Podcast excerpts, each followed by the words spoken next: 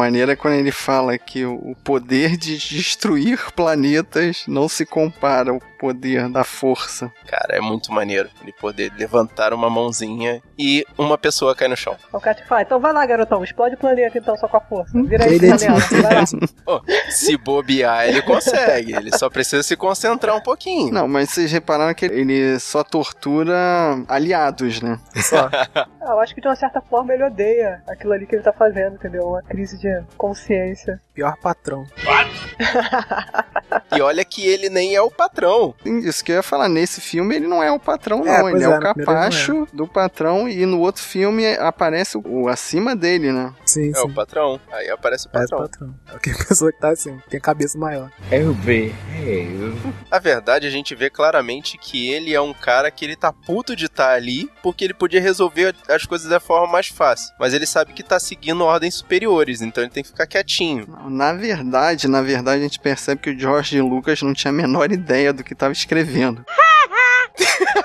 Ele foi fazendo assim, aí. Bom, eu acho que esse aí vai virar um cara sinistro, então deixa ele pro próximo filme também. Mas fazer por fazer nas coxas, ele foi melhor do que o pessoal do Matrix, né? Que fez as continuações e a história ficou completamente. Pois é. Ele foi ao contrário, ele criou o universo e depois ele criou uma história foda. É, na verdade ele já pegou a história andando, supostamente porque esse filme que a gente vai falar agora é o menos burocrático. Isso é historinha, cara. Ele não tinha o cerne da história, cara. Não tinha. É, mas é, o fato é que ele criou essa história, jogou pra galera julgar e ele falou assim: bom, a história tá fechada, mas se der certo eu consigo abrir pra esse lado ou pra aquele lado e vai dar certo. E são outros tempos também, né? Porque ele fez um filme com baixo orçamento, filme B. Ele não tinha certeza se iam gostar, se ia se pagar. E o filme foi indicado a 10 Oscars.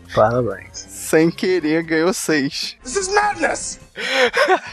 Sem querer, querendo. I find your lack of faith disturbing. Vocês já se tocaram que os próximos filmes não vão ter a introdução da Fox, que encaixa perfeitamente no tema principal. É, encaixa mais ou menos, Fábio. O negócio é comercial, cara. Agora vai ter a musiquinha do Walt Disney. Então, mas a música da Disney não combina, cara. Vai ter a Sininho jogando pozinho no, no castelo. Né? Sim. Então, como será que não combina, cara? É, mas vai continuar com o símbolo da LucasArts? Vai ter esse símbolo da Lucas Provavelmente, Ah, mas então não vai... não tem problema. Claro que tem, tá cara. lá. Não, a introdução é aquela música da Fox. Tan, tan, tan, tan, tan, tan, tan, Mas a música corta, pô. Então tan, nem.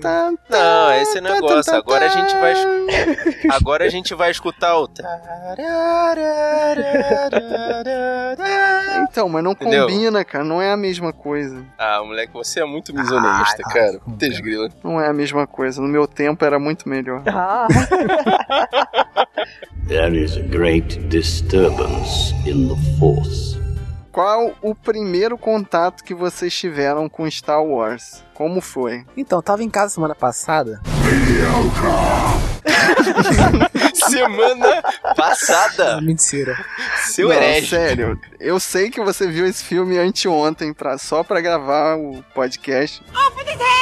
Mas eu tô falando o primeiro contato com Star Wars. Qual foi? Cara, é muito difícil a gente falar aqui, ó, qual o primeiro contato você teve com Star Wars, assim, porque quando não é com o filme, né, quando a pessoa não é dessa geração dos filmes novos, né, que ela teve com o primeiro contato, né, foi com a nova trilogia, ou se a pessoa é tão velha, né, que teve contato com a, Tipo eu. a trilogia, né, mais antiga ainda, né, lá de 77 e tal, é. Tipo eu, né, que sou de uma era pré-internet, né? Eu sou um moço velho. Pois é, cara, Star Wars é uma coisa tão grande, cara, assim, tão grande na cultura nerd que você tem contato com Star Wars sem querer a todo momento, entendeu? Você buscando é, é, coisas da cultura pop, entendeu? Todo dia, ainda mais agora com a internet, né? Você toda hora você esbarca alguma coisa, alguma referência é, sobre Star Wars, né? se você não conhecer, você perde 30% das piadas do The Big Bang Theory. Bazinga! Também, né? Sim. Você começa a ver uma série, mas se a série tem alguma coisa nerd, tem alguma coisa de Star Wars, às vezes não tem nem, é nem nerd a série, mas às vezes tem alguma coisa também de Star Wars, faz, acaba você querendo saber o que que é, né? I have you now. E tem as influências claras, né? Que tipo, o inimigo do Buzz Lightyear do Toy Story é o pai dele. Não! Pois é, esse lance de eu sou seu pai, de é que veio isso, né? Tipo, quem ninguém conhece nessa referência, né? E vai buscar lá atrás, né? Aí conhece Star Wars também, né? Uma coisa tão forte, né? Presente, na, na- não na cultura nerd, mas na cultura pop né, em geral, que você acaba- acaba conhecendo por, por osmose, né? Cara, eu lembro de muito, muito criança ver na sessão da tarde, assim. Tão criança que eu nem percebia que existia uma ordem pra ver os filmes. Eu via porque eu gostava de nave e de sabre de luz, entendeu? Uhum. Porque os filmes do Superman, eles têm números, então você consegue perceber que existe uma ordem pra você na história, apesar de que é meio irrelevante. Ah, qual é? Mas assim, eu lembro de assistir e não sacar que eu tinha que ver numa determinada ordem, de que a história começava naquele e terminava no outro filme, assim, muito pequena mesmo. Eu lembro de que eu, eu tinha uma pequena noção de que ele começava num filme e terminava no outro, mas eu não sabia qual era a ordem. Que assim, é, sempre fala, sempre que eu escutava falar dos filmes, eu escutava pelo nome, É. né, que é Uma Nova Esperança, o Império Contra-Ataca, o Retorno de Jedi. Eu não sabia qual era a ordem, eu só sabia que tinha que ser visto numa determinada ordem. Eles não usavam os números, né?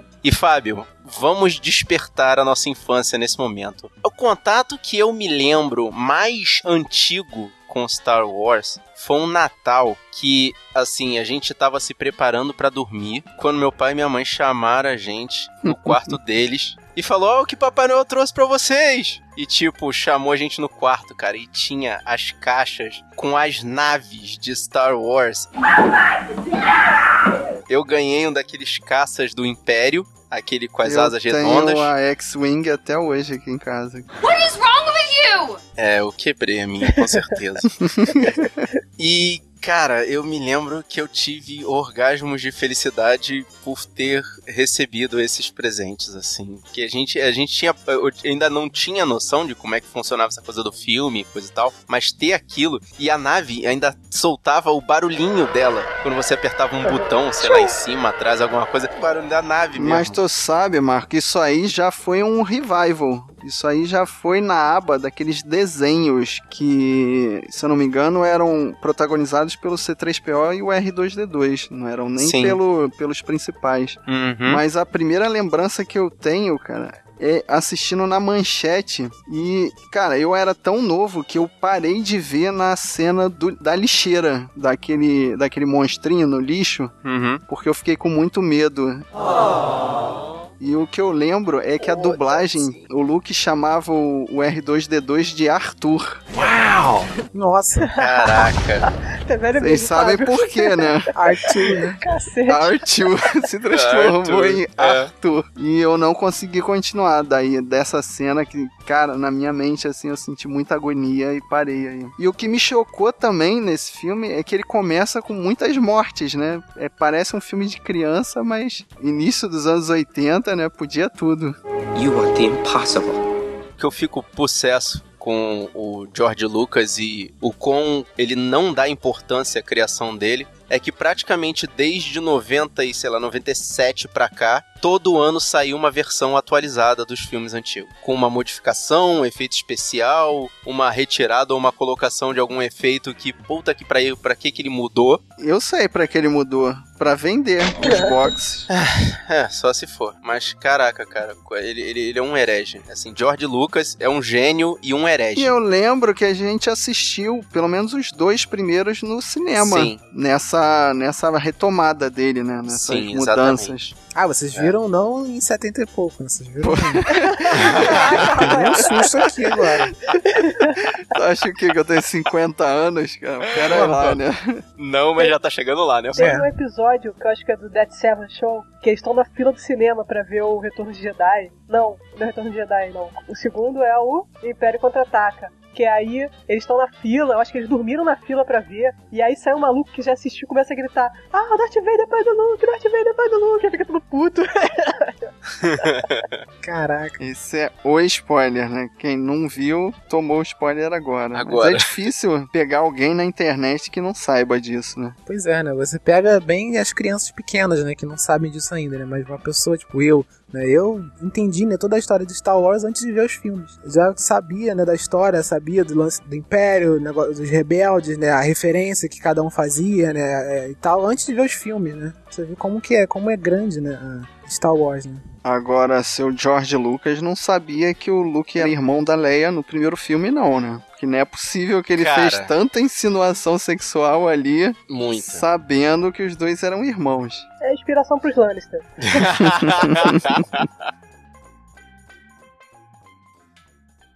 General Kenobi, no passado o senhor serviu a meu pai nas guerras clônicas.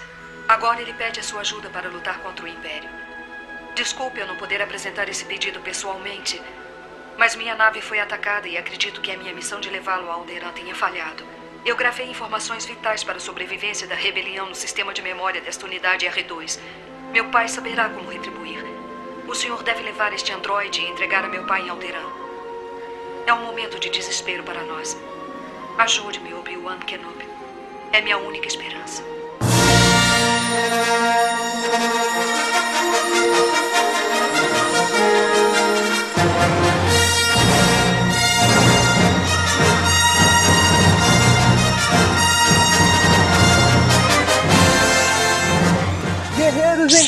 Eu sou Fábio Moreira. Eu sou o Marcos Moreira. Eu sou o Rafael Mota.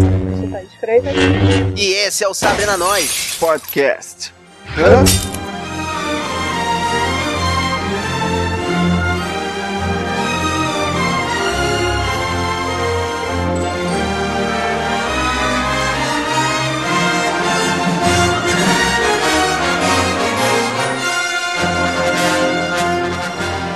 E hoje a gente veio aqui pra contar uma aventura que aconteceu há muito tempo atrás numa galáxia muito distante. E vamos começar pelo meio da história. Será mesmo que é o meio? Hum, excelente suposição você fez.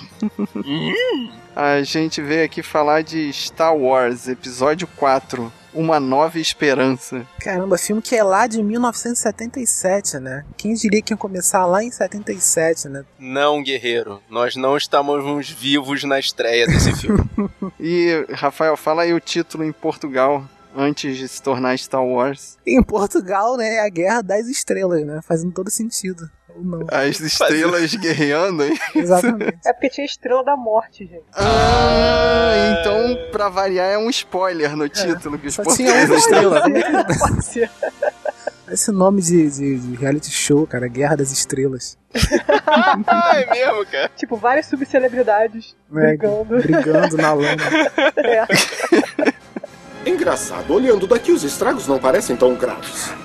Filme que foi indicado a 10 Oscars Cacildes! e ganhou 6 em 78. Que beleza, né? Melhor filme, diretor, ator coadjuvante para Alec Guinness, roteiro original, e aí começam as vitórias. Trilha sonora de John Williams, que Indiscutível, cara. Indiscutível. O cara é um gênio. eu acho que o filme, ele é bom por causa do John Williams, né? Ele é um épico, assim, por causa da trilha sonora. O que acontece é que, eh, se você prestar bastante atenção, assim, na composição mesmo da música, junto com as cenas do filme, você vê que ele não é exatamente um filme. Ele é uma ópera É, em formato de filme. Sim, sim. Entendeu? Porque se você tirar a música, o filme perde o sentido. É porque parece que ele compôs depois de ver o filme, né? Ou a montagem se baseou na música, né? Tudo se encaixa perfeitamente, né? O que, que é o pessoal dos efeitos visuais, né, que indicaram o Star Wars, né, naquela época, qual seria a opinião deles depois do, de tudo que o do que o George Lucas fez no filme, cara? I am ashamed of you. É, né? Bom, mas além disso, ele também ganhou Oscar de som, direção de arte, figurino, edição e efeitos visuais. E também ganhou um prêmio especial que tiveram que inventar pro Ben Burt, que agora já existe, né? A me- é, melhor edição de som. São os sons criados por ele, né? O som do sabre de luz, o, o disparo, né? As naves.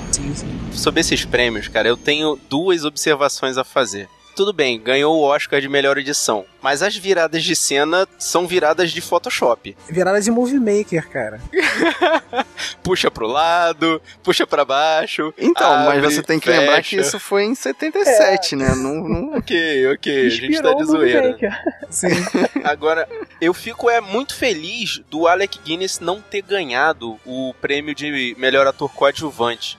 Que esse velhinho, ele chegou pra quem tava entrevistando lá no set de filmagem e falou que ele tá fazendo um filme besta em que ele falava sobre uma religião esquisita e usava umas armas ridículas. What the hell is going on? Então, mas não era só ele que tava descrente, não. Toda a produção, todos os atores, eles não acreditavam no filme, não, cara. Porque imagina você gravando uma maluquice dessa no deserto com anões fantasiados. Cara, tinha gente dentro do R2D2. Tu tem noção disso? Que tinha um anãozinho dentro do, do robô, cara? Things I do for love. Cara, mas é, é, Star Wars é um carnaval, né, gente? Não, mas é, é aquele negócio, cara. George Lucas é um, não é um, exatamente um cara visionário. Ele pegou as histórias em quadrinhos espaciais que já existiam naquela época e transformou em filme. Com gestão de fatores, né, cara? Com a música, com o filme, sabe de luz, que é maneiro pra caramba. Cara, Sabre de Luz é um ícone da cultura pop e nunca vai deixar de ser. É, como a Marcha Imperial, né? Esse cara que fez a música, pô, eternizou, né? É um símbolo. Não, eu acho que o símbolo mais importante da, da parte do Star Wars é, é terem misturado a Marcha Imperial com samba. Já escutaram essa versão? Não, eu acho que eu vou conservar essa parte da minha inocência.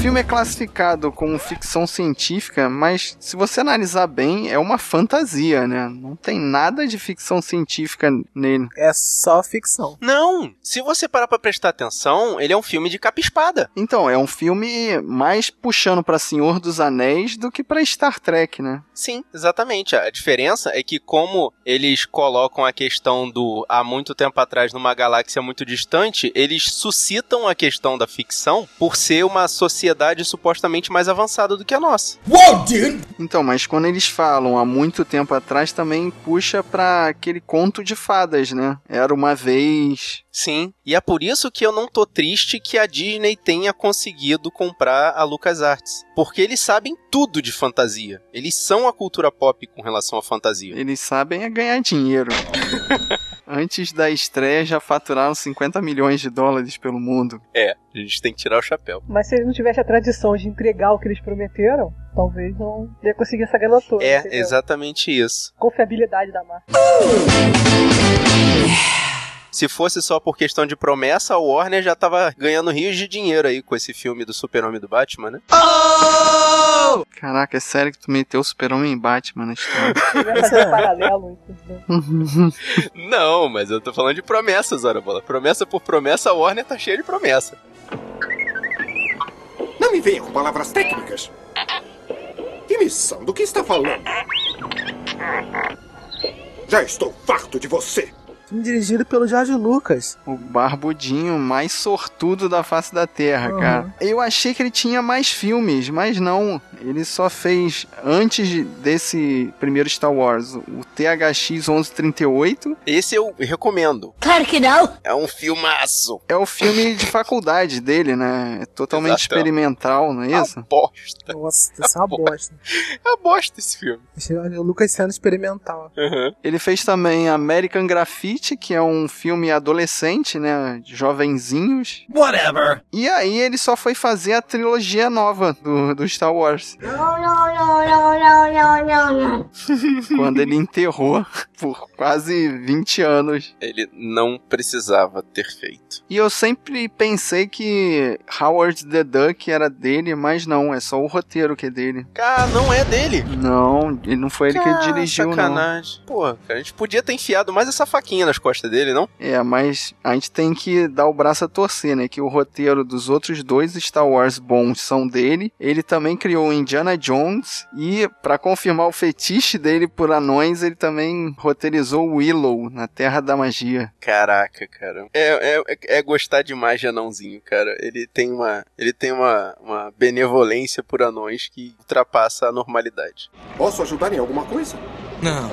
A não ser que possa alterar o tempo, acelerar a colheita ou me tirar desta rocha. No elenco a gente tem o Mark Hamill fazendo o Luke Skywalker, o herói desse filme, especificamente desse filme. Ele era o- a cara bonita, né? O rostinho bonito do filme. Porque depois disso ele não fez nada que valha o comentário. É, ele sofreu do mesmo mal que o Daniel Radcliffe tá sofrendo com o Harry Potter hoje em dia, né? É, sendo que o Daniel Radcliffe já fez alguns filmes, né? O Mark Hamill, ele só conseguiu destaque sendo a voz do Coringa, né? Ele ficou mais conhecido pela dublagem depois, né?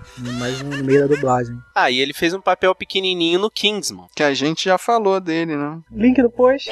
Ah, o Harrison Ford fez o papel do Han Solo. Ele, pô, Indiana Jones, Blade Runner, Fugitivo, Força Aérea 1, Ender's Game. Eu acho que o papel que mais destacou ele fora o Han Solo foi o. o... O Indiana. Nem digo. in- Não, eu até ia falar o Indiana Jones, mas é aí também é, é apelar demais, cara. Eu lembro muito dele em Um Fugitivo, que ele tava fugindo do Tommy Lee Jones, cara. Eu gosto muito desse filme. É, e dessa turma aí desse filme, ele é o único ator que conseguiu fazer uma carreira mesmo, né? É, ele é o que conseguiu fugir da maldição desse Ah, filme. mas também ele emplacou Indiana Jones, né? Deu uma equilibrada. Sim, são duas. São dois ícones, né? É. E vale dizer que ele conseguiu trabalhar com os dois diretores grandes da época, que era o George Lucas e o Steven. Jesus, esqueci o nome Steven. dele, Steven Spielberg. E fazendo a Princesa Leia, a gente tem a Carrie Fisher, que é mais um exemplo de atriz que não conseguiu sair do papel, né? Sinceramente, acho que a gente só deve vê-la nesse filme agora. Guerreiro, você que tá curioso, por favor, não digite o nome dela no Google, porque cumpre o, o ditado machista que é distribuído pela internet. Que seria? O homem envelhece, a mulher apodrece. Nossa, péssimo. Nossa. Depois dessa. Por isso que eu falei machista.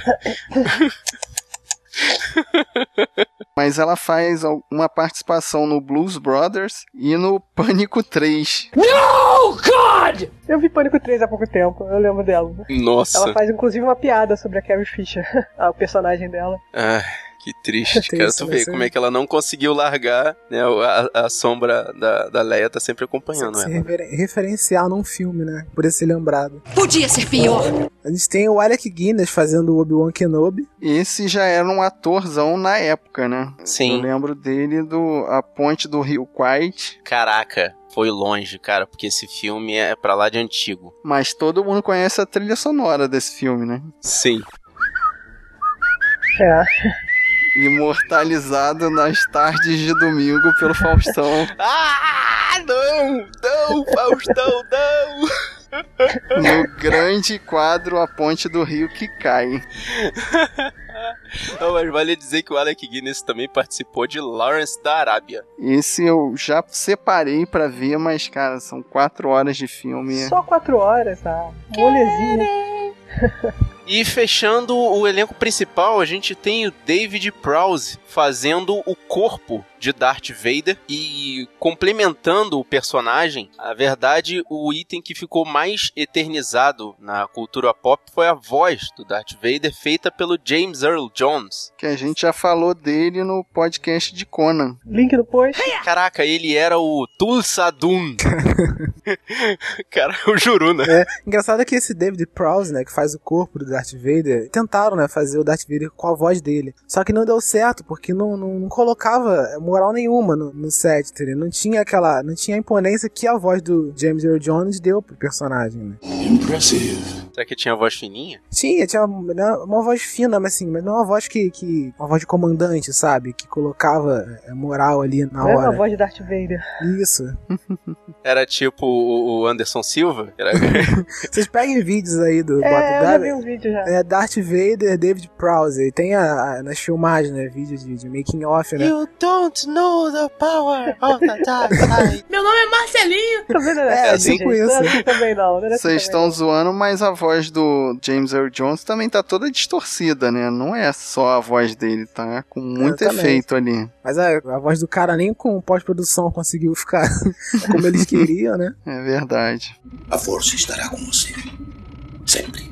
O Império governa a galáxia com um punho de ferro. Um pequeno grupo de rebeldes rouba os planos secretos da mais temível e poderosa arma imperial, a Estação de Batalha Estrela da Morte. Darth Vader deve encontrar os planos e localizar a base rebelde escondida. A princesa Leia, uma líder rebelde capturada, envia uma mensagem de ajuda, que é interceptada por um simples rapaz do campo, Luke Skywalker. Cumprindo seu próprio destino, Luke aceita o desafio de salvar a princesa e ajudar a rebelião a derrubar o Império, com a ajuda de aliados improváveis como o sensato e experiente Obi-Wan Kenobi e o convencido Han Solo, o leal Chewbacca e os androides R2-D2 e C3PO. Isso é uma aventura de RPG, né? Pra quem já jogou RPG, isso é o pano de fundo. Acabou. Até porque não tinha nem por que ela ser princesa, né, cara? Se ela era uma senadora, princesa pra ser Então, coisa é mesmo de catar mais princesa, uma né? das maluquices do Jorge Lucas, cara. Se ela era irmã do Luke, como é que ela foi virar princesa?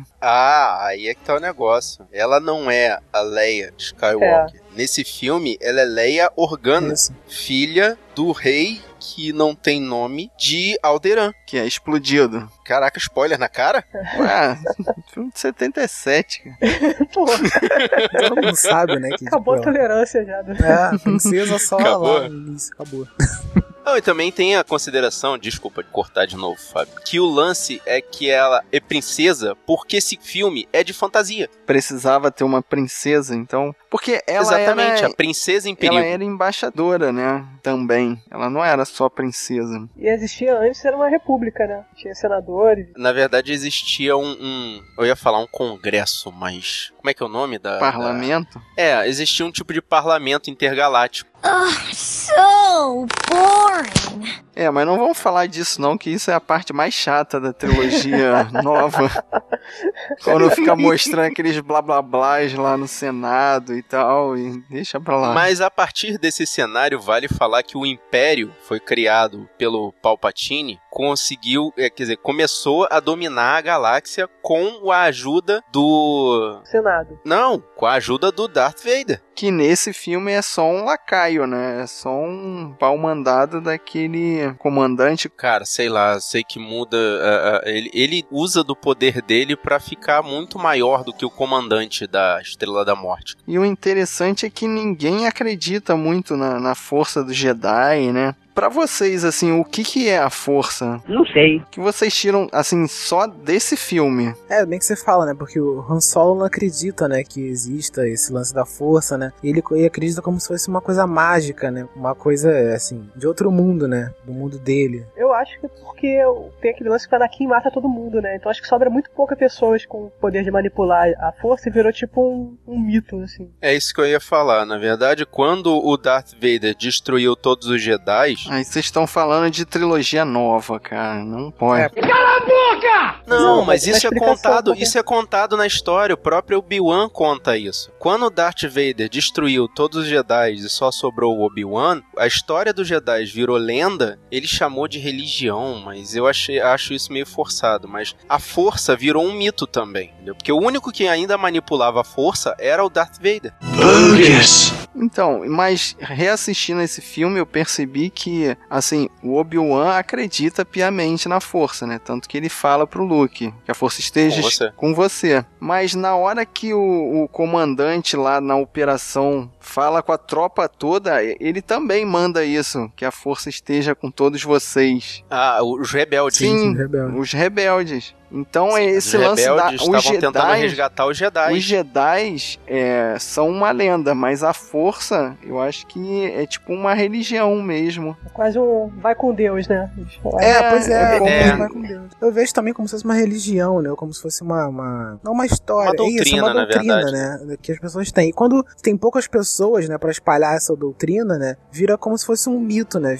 As histórias que as pessoas contam, né? Sobre essa doutrina, né? Desse poder, né? Algumas pessoas não acreditam porque tem poucas pessoas pra espalhar isso, né? Nesse filme especificamente, os únicos que ainda têm a capacidade de espalhar a, a- a- o mito da força são o Obi-Wan Kenobi, que tá escondido, por isso que fica mais difícil ele fazer essa doutrinação, e o Darth Vader, que na verdade ele usa a força ao bel prazer dele. Então, pra que ele vai espalhar se ele tá usando aquilo ali pra vantagem própria? Mas, é, como eles disseram no filme, assim, que eu, eu, eu achei muito legal essa filosofia de a força é uma coisa que está em tudo. Hum, é mesmo? Ela balanceia as forças do universo. Tanto que o Obi-Wan sente, né, quando muitas pessoas morrem, que tem um, uma alteração, né, um distúrbio na força. Subir a força, isso. Que é exatamente o que faz com que ele parta com mais voracidade pro objetivo dele, né? Encontrar a, a Leia. E não só pessoas, assim, não só pessoas que, que são Jedi, né? Que controlam a força, mas pessoas que acreditam também na força, né? Quando pessoas que acreditam na força também morrem, né? Ele, ele sente esse, esse, esse distúrbio, né? Que é aquilo que eu falei, né? Quando tem poucas pessoas para espalhar essa doutrina, né? Além do fato de que os manipuladores da força, que são Jedi do lado luminoso da força e os Sith do, do lado negro, eles sentem quando pessoas que são manipuladores da força se aproximam também. Isso é mencionado em algumas partes do filme. Somente as tropas imperiais são tão precisas. Ah, vá, é mesmo? Mas a gente tá falando que o Darth Vader é sinistro e tal, mas vamos falar um pouquinho da galera de branco que fica andando com ele, dos Stormtroopers ali, que são a trapa SWAT espacial, né?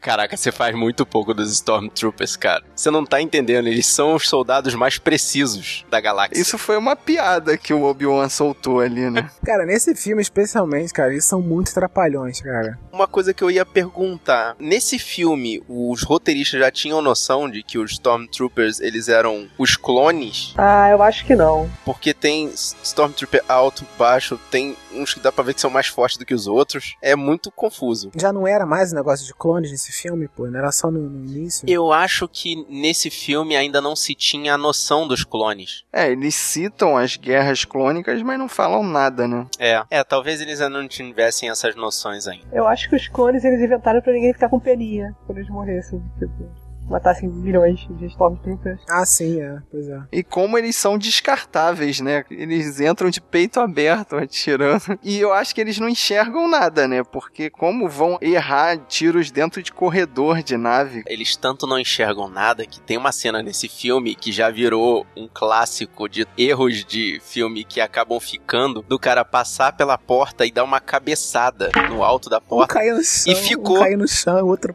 não caiu no chão, só que tropeçar em câmera lenta, assim, caindo. Caraca, é muito engraçado os Stormtroopers, cara. E quando o Han Solo corre atrás de um grupo e o grupo recua. What? Tipo, um maluco correndo contra uns 10. Por quê, cara? Ah, cara, porque é fantasia, tem que ter um momento engraçadinho. Diga-me, jovem Luke, o que o fez vir até tão longe? Não, assim, no início do filme, né? Porque a gente tem o, o Luke Skywalker, né? Ele é um. trabalha com o tio dele, né? Com o tio e com a tia, né? No campo, né? Lá em Tatooine. E engraçado que, né? Ele tá no- naquela fase de que quer sair de casa, né? Que quer viver novas aventuras, né? Só que ele não sabe, bem que vocês falaram do lance da jornada do herói, né? Parece que ele já meio que previa, né? A aventura chegando, né? Sim, ele tem um desejo pela novidade, né? Ele tá enjoado ali. Também ele fica, sei lá quanto tempo, né? Desde criança, numa fazenda de umidade. Vocês conseguiram imaginar o que, que é uma fazenda de umidade? Não sei. Pois é, né? Quem, Faço quem, quem não estaria ideia. enjoado, né? Você ficar ali na fazenda, no meio do deserto, né? Coletando umidade. umidade, cara. Água, será? Que isso? Acho que sim, cara. Coletando a umidade do ar, né? Imagino. Extremamente divertido. Não, o que mais me preocupa nesse início do filme é que ele menciona que ele quer ir para a academia. A academia, pelo que eu entendi, é o lugar onde são formados os Stormtroopers. É, porque os rebeldes não têm uma academia formada e vão formar cadete. Pois é, não tem. É isso que eu tô pensando. É, eu também pensei nisso né, quando eu vi. Ocorreu a possibilidade de ele fazer parte do Império. Mas eles citam um amigo ali, o É, é, Briggs, né? E o Briggs era rebelde. É, eu acho que é mais uma inconsistência do que necessariamente. Então é uma falha de roteiro Talvez ali. seja uma falha É, de roteiro. sim, Porque pô, os rebeldes vão ter uma academia, vão formar cadetes. Tanto que ele entra e já bota já a roupa de piloto e já. E já dão uma X-Wing na mão dele, né? Não, cara, que loucura. Toma aqui a Ferrari, pode ir, meu filho. Vai lá. Tem seguro, tranquilo. Vai dar certo. A gente só tem 20 naves, mas deixou uma separadinha aqui pra você. Pode ir lá. Pô, mas é aquele carrinho que ele usa lá em Tatooine, até que ele dirige direitinho, vai. É, pô, idêntico. Mesma coisa, os mesmos princípios. É. Não. que mais eu achei estranho nesse filme, assim, de ter revisto de forma analítica, é que o pessoal leite com pera que hoje em dia ficam falando do. Como é que é o nome do bichinho da trilogia que não deve ser mencionada? Jar Jar Binks. He's embarrassing. Quem fica reclamando do Jar Jar Binks nunca prestou atenção no C3PO. Porque o C3PO é o alívio cômico desse filme. No mesmo nível e na mesma quantidade que o Jar Jar Binks. E o C3PO é engraçado, né? Porque ele tem toda aquela coisa com o R2D2, né? Que é o amigo do R2D2, o parceiro e tal. Só que você não percebeu que naquela cena que eles são pegos pelos aqueles anões do deserto, né? De sucata. Os Wookiees. né? E quando o Luke vai comprar ele, vai comprar o C3PO e vai comprar um, um outro androide, né? O C3PO vai andando, tipo, das costas pro R2D2. That's not fair! Tipo, ele vê o R2 ali chorando, né? Falando alguma coisa. Sim. E o Luke escolhe aquele Android vermelho, né? E o C3PO deu as costas. Se o Android vermelho não tivesse dado ruim ali, né? Dado bug ali. Coincidentemente, né? naquela hora deu naquela ruim. Naquela hora né? ali, entendeu? Pô, ia ficar pra trás, é. O C3PO não fez É, nada. O sim, C3PO não fez nada, entendeu? Pra... Não existe lealdade entre os robôs. Então, mas dá pra perceber que o o C3PO é um bundão, né? Ele não é o Pois é. corajoso ali. O R2D2 que é o robô marrento. É, mas engraçado é que filmaram a- justamente ele, ele dando as costas, assim, né? Ele olha, ele vira pro R2, aparece o R2, assim, meio que chorando, né? Porque escolheram o Android vermelho. Aí ele dá as costas, o R- o C3PO não fala nada, dá as costas, só e vai embora. É, ele fala assim, se fode aí no deserto, meu filho. É. cara, que vacilo, cara. Como o Fábio falou, o cara é tão bundão que a frase clássica dele é: Estamos acabados. We're doomed. O tempo inteiro. Ele faz isso, ele fala isso umas três ou quatro vezes, cara. Caramba. E uma outra coisa que eu nunca tinha reparado, que foi até o Rafael que comentou comigo. Fala aí, Rafael, das vestimentas da tia do Luke. A tia do Luke, cara, a tia do Luke é a única pessoa né, em todo. Na galáxia. na galáxia, né? Em todo Star Wars, né? Dos seis filmes que se veste com roupa normal, com roupa da época. What? Ela tá de jaqueta jeans. É a única pessoa que usa jaqueta jeans. Tu vê lá o Luke. E camisa social. O Luke o tio. É, é, é jaqueta jeans e camisa Tu vê lá o social. Luke e o tio dele de kimono. Você vê, nossa. Tem o Oscar de figurino, gente. Como assim? Não Sim, não, mas cara. esqueceram dessa tia, cara. Ela tava Esqueceram com a dela. roupa dela de casa mesmo. Eu acho que deve botar a jaqueta na remasterização. Nossa, cara.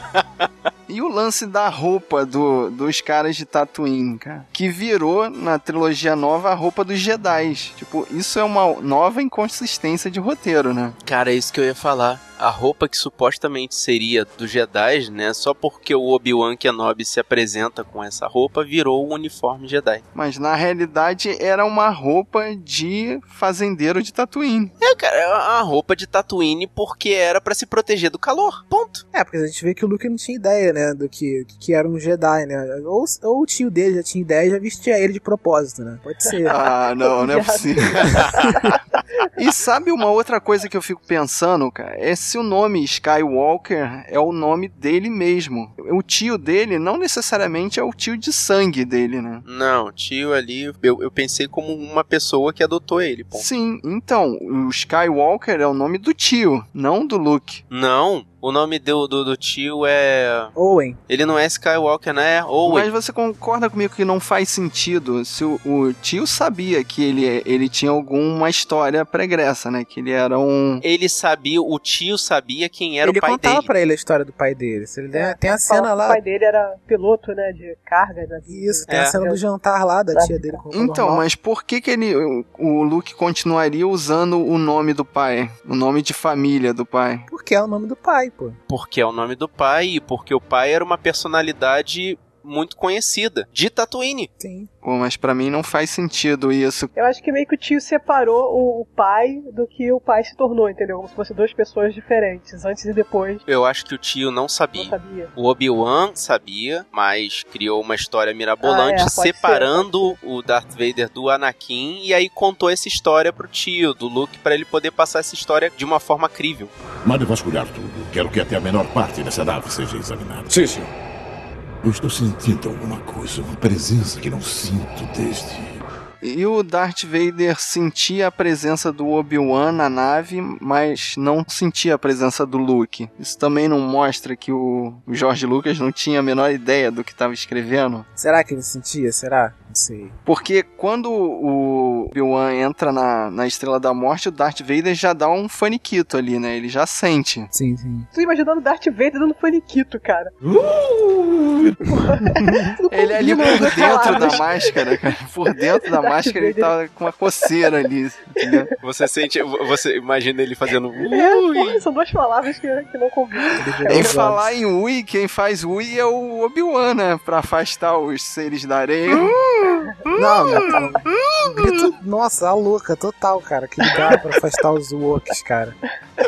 Que colocaram na versão, na versão nova, né? Esse grito, né? Esse grito não é da versão. a música dele, né? O original, o original era O bem original melhor. era bem melhor, cara. Era um grito. uou, né, Era assustador, Era. né? E tal. mas Colocaram um grito. Mais ou menos assim. É, obrigado, George Aí Lucas. você vira um senhor vindo, né? Pô, tipo, nada a ver, condizente com a voz. É Esse Obi-Wan à noite. Triste, Então, o povo da areia tem medo de perus. De. Caramba, o Obi-Wan de dia e à noite o Obi-Wan. Nossa senhora. Estava esperando por você, Obi-Wan. Tornamos a nos encontrar. Vale mencionar as disputas que acontecem durante o filme. É Os duelos. Pode começar pela mais polêmica, né? Que até na, na primeira parte do filme. Han Solo e. O Griddle, Que originalmente só tinha ocorrido um tiro no duelo. que foi o Han. Han atirou primeiro e resolveu o problema. Ah, não tem essa de que de Grido atirou e o Han Solo se defendeu, o Han Solo desviou do tiro. Não tem, não tem essa não. Han Solo tava com a mão na arma já, tava, tava querendo atirar, atirou e Grido morreu, acabou. Próximo. Exato.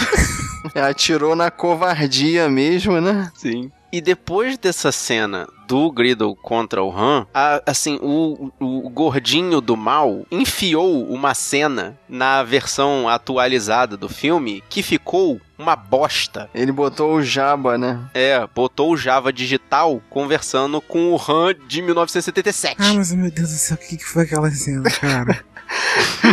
O solo passando por cima do rabo do Jabba, né? O que que foi aquilo, parada cara? constrangedora aquilo, cara. Porque, assim, aquela cena, a história daquela cena de que ia ter aquela cena, só que não tinha tecnologia, não tinha, né, o, boneco pra fazer o Jabba, né? E era uma pessoa, né? O Han Solo tava de fato ali contracenando com um cara, passava por trás dele, mas não sabiam, né, como é que era o, o Jabba, né? Que ele tinha aquela cauda toda, né? Só foi não saber isso só lá no terceiro filme. E, cara, A montagem que fizeram pra poder mostrar ele subindo em cima do rabo do Jabba. Assim, até eu que não tenho habilidades de vídeo conseguia fazer daquele jeito que apareceu no filme.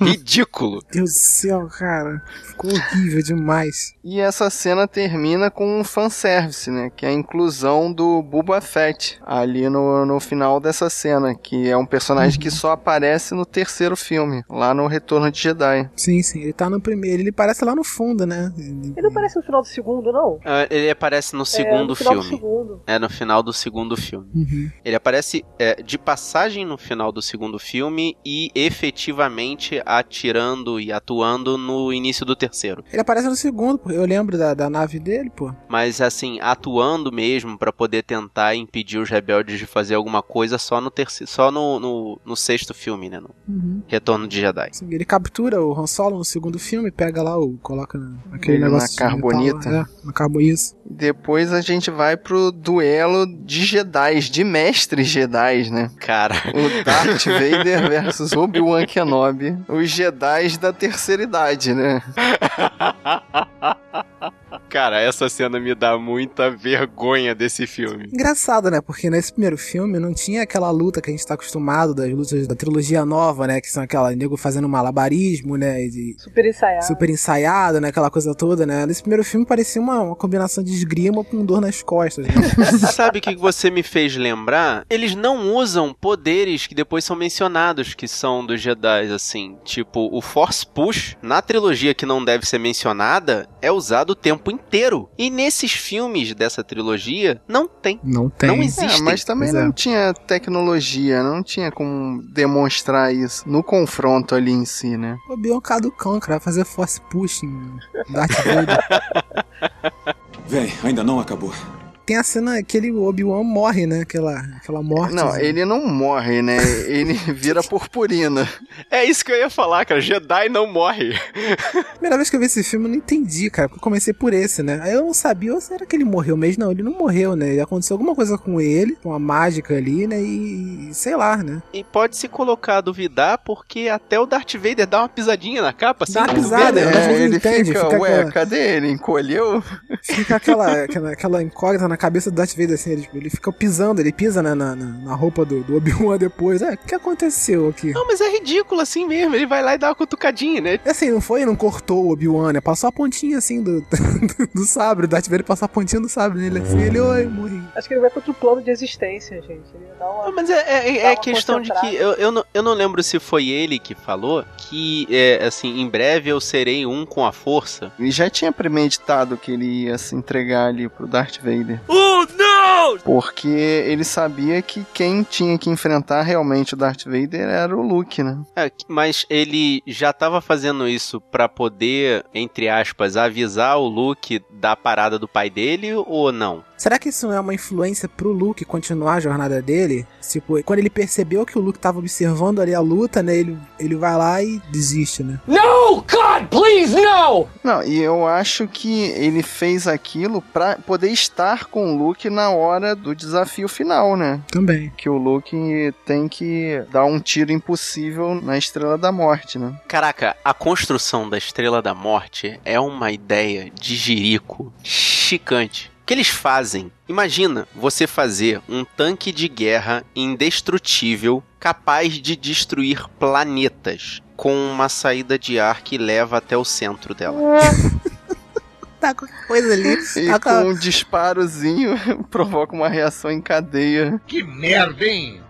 Taca uma bomba ali, qualquer bombinha é. ali, acabou. Exatamente isso que o Rafael tá falando. É uma saída de ar que leva até o núcleo de energia da Estrela da Morte. Mas Quem eles foi o precisavam- engenheiro de Jerico? Eles precisavam de refrigeração ali no núcleo. cara. Aí botou um, um tubo Botou em um linha canudo. Mas quando você começou a falar, cara, eu pensei assim na quantidade de material que foi usado na Estrela da Morte. Como é que conseguiram minerar tanto ferro, metal, plástico pra construir um planeta? É, eles exploram vários planetas, né? Pode ter tirado. É o Império, gente. É que você no início do filme, você vê o, o- Obi-Wan dominando até o, poder de decisão das pessoas, né? Você vê que o, ele vai, bota a mãozinha pra frente e fala: ah, você não vai precisar fazer a verificação desse garoto, não. A gente pode seguir em frente. Aí o soldado vai e repete a mesma coisa. Ah, a gente não pode fazer a Beleza. verificação, você pode seguir em frente. É. Cara, o Darth Vader deve ter chegado lá pros mineradores, apontado a mãozinha e falar: vocês vão minerar até morrer. E pronto, tá aí, tem material pra fazer a Estrela da Morte.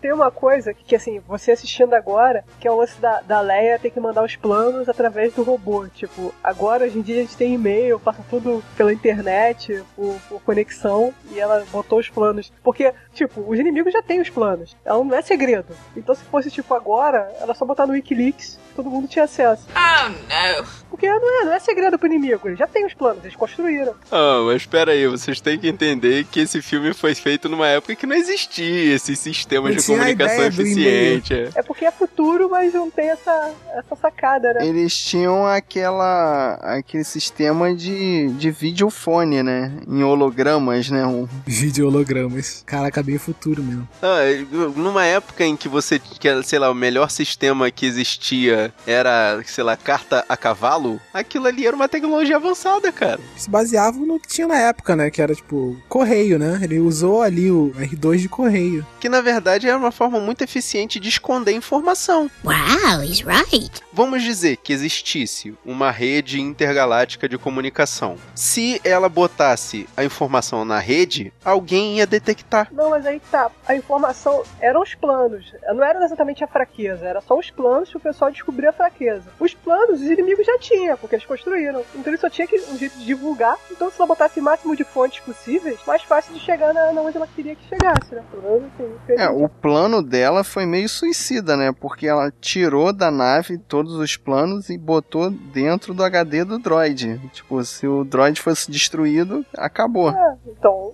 Pois é. Tipo, o inimigo já tinha os planos. Ela só tinha que botar no máximo de lugares possíveis pra poder chegar até lá. Mas era, era a esperança que ela tinha, né? A última esperança, né? Era, eu acho que era a única, a única forma de sair com alguma coisa ali, né? Porque, se bem que no início do filme a gente vê, né, que quando o- os drones saem, né, Uhum. da nave e vão lá pra, e vão lá pra baixo, eles não ligam, né? Tudo que sai da nave, qualquer forma humana, né, que sai, eles destroem, né? Eles detectam que não tem nenhuma forma humana na- ali na, na nave deles e deixa passar, né? Ai, que burro! Isso sempre me incomodou, cara. Eu falei, cara, eles estão buscando dados. Eles nunca poderiam deixar a nave ir embora, né?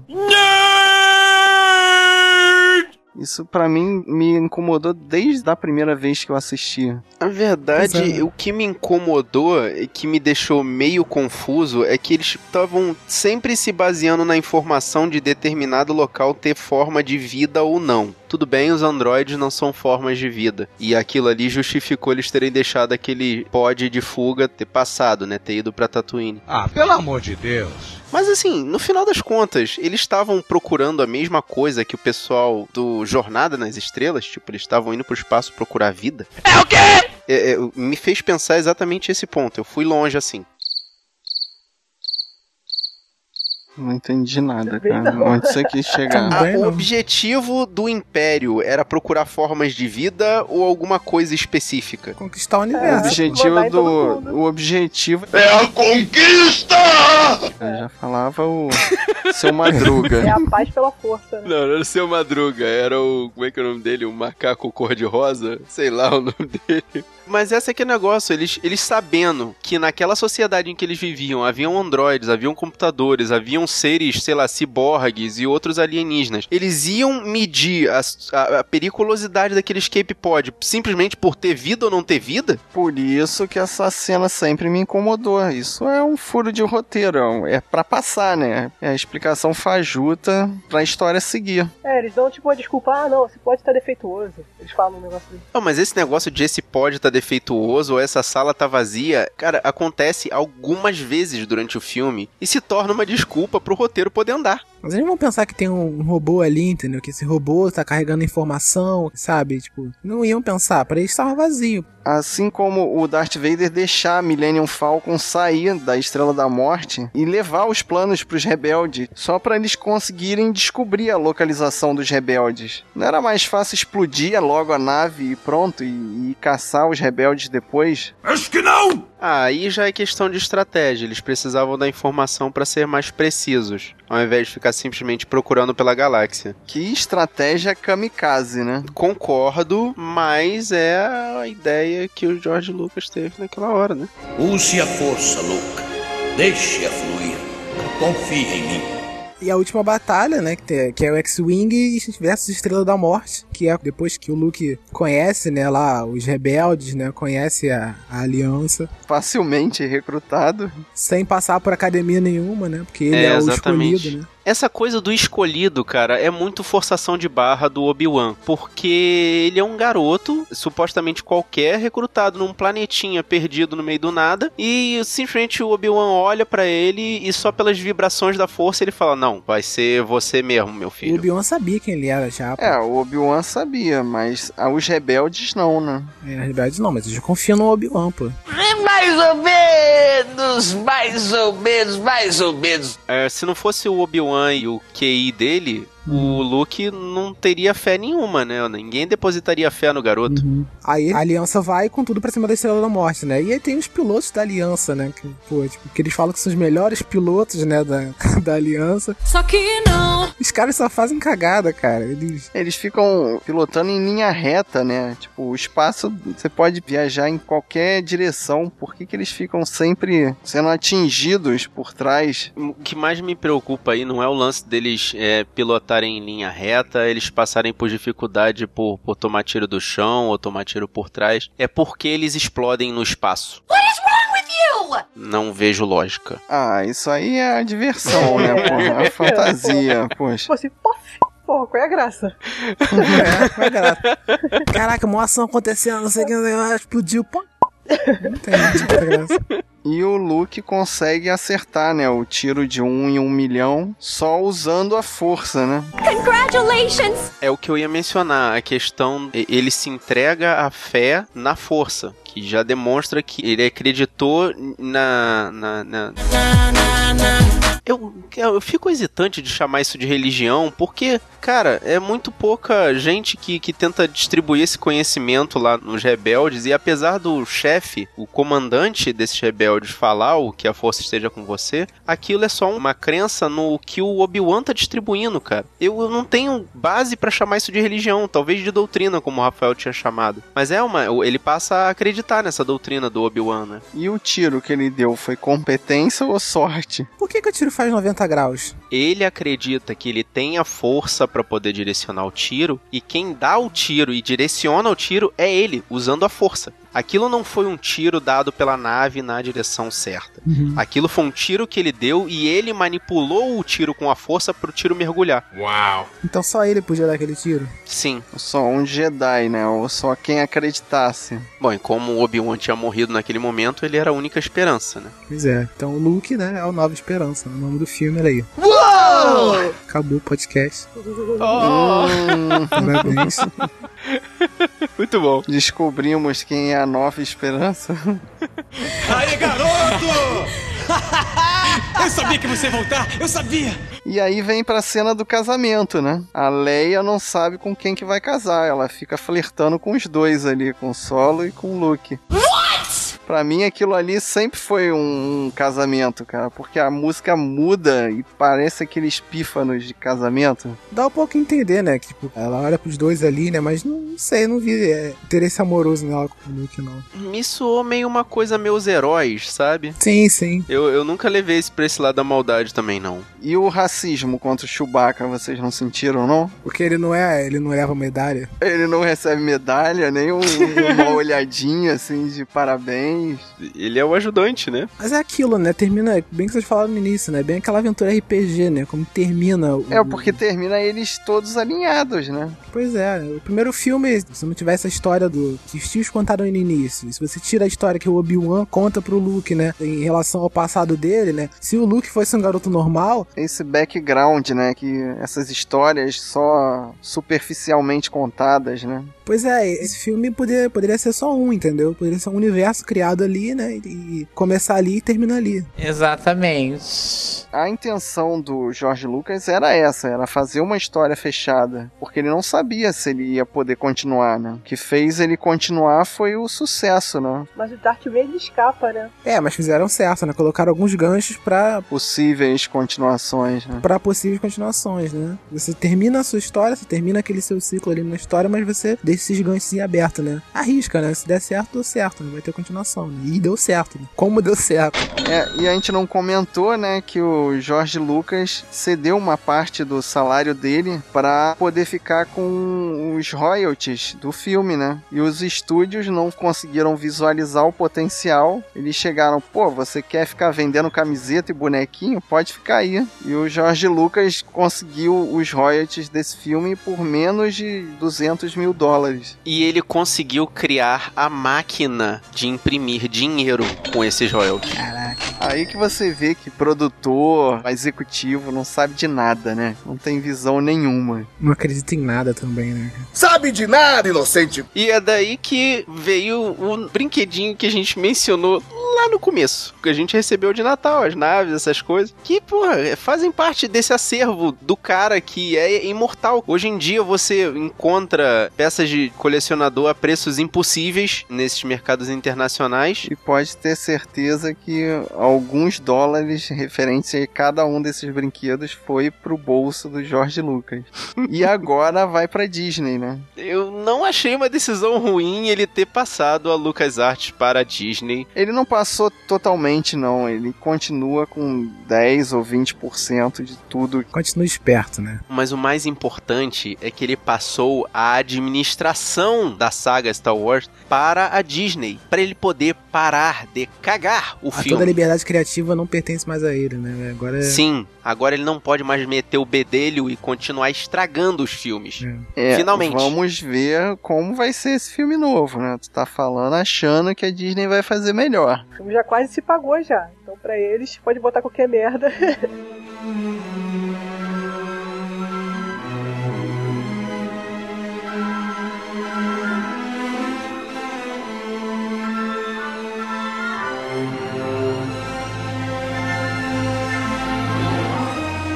E você, guerreiro, o que, que você acha que vai ser desse filme? Aliás, o que, que você acha que esse filme influenciou a sua vida? Uma Nova Esperança, você assistiu? Conta pra gente. Manda um e-mail pro sabrinanois.sabrinanois.com.br ou entra aqui no sabrinanois.com.br e deixa sua mensagem nos comentários. Ou fala com a gente lá no Facebook, no facebook.com.br sabrinanois ou no nosso Twitter, no twitter.com.br sabrinanois ou nossa página lá no Instagram, que é instagram.com.br sabrinanois. Se você quiser receber essa e outras missões, assina o nosso feed que tá no post ou procura a gente lá no iTunes Store. Não deixa de deixar suas cinco estrelinhas e o seu comentário positivo lá pra gente, que a gente agradece. E se você gostou desse nosso podcast, mostra pros seus amigos, mostra pra quem gosta de Star Wars, mostra pra quem tá ansioso pelo filme novo. Mostra pra quem já tá empunhando o seu sabre e se preparando pra mais uma batalha. Mostra pra aquele seu amigo que usa kimono no dia a dia. Mostra pro seu amigo que tenta pegar o controle remoto com a força quando ele tá longe do sofá. Mostra pra aquela sua amiga que usa jeans na festa fantasia. Mostra pra aquela sua amiga que gosta de um amigo peludão. E o importante é espalhe a palavra dos guerreiros da nós e lembrem-se, a força sempre estará com vocês.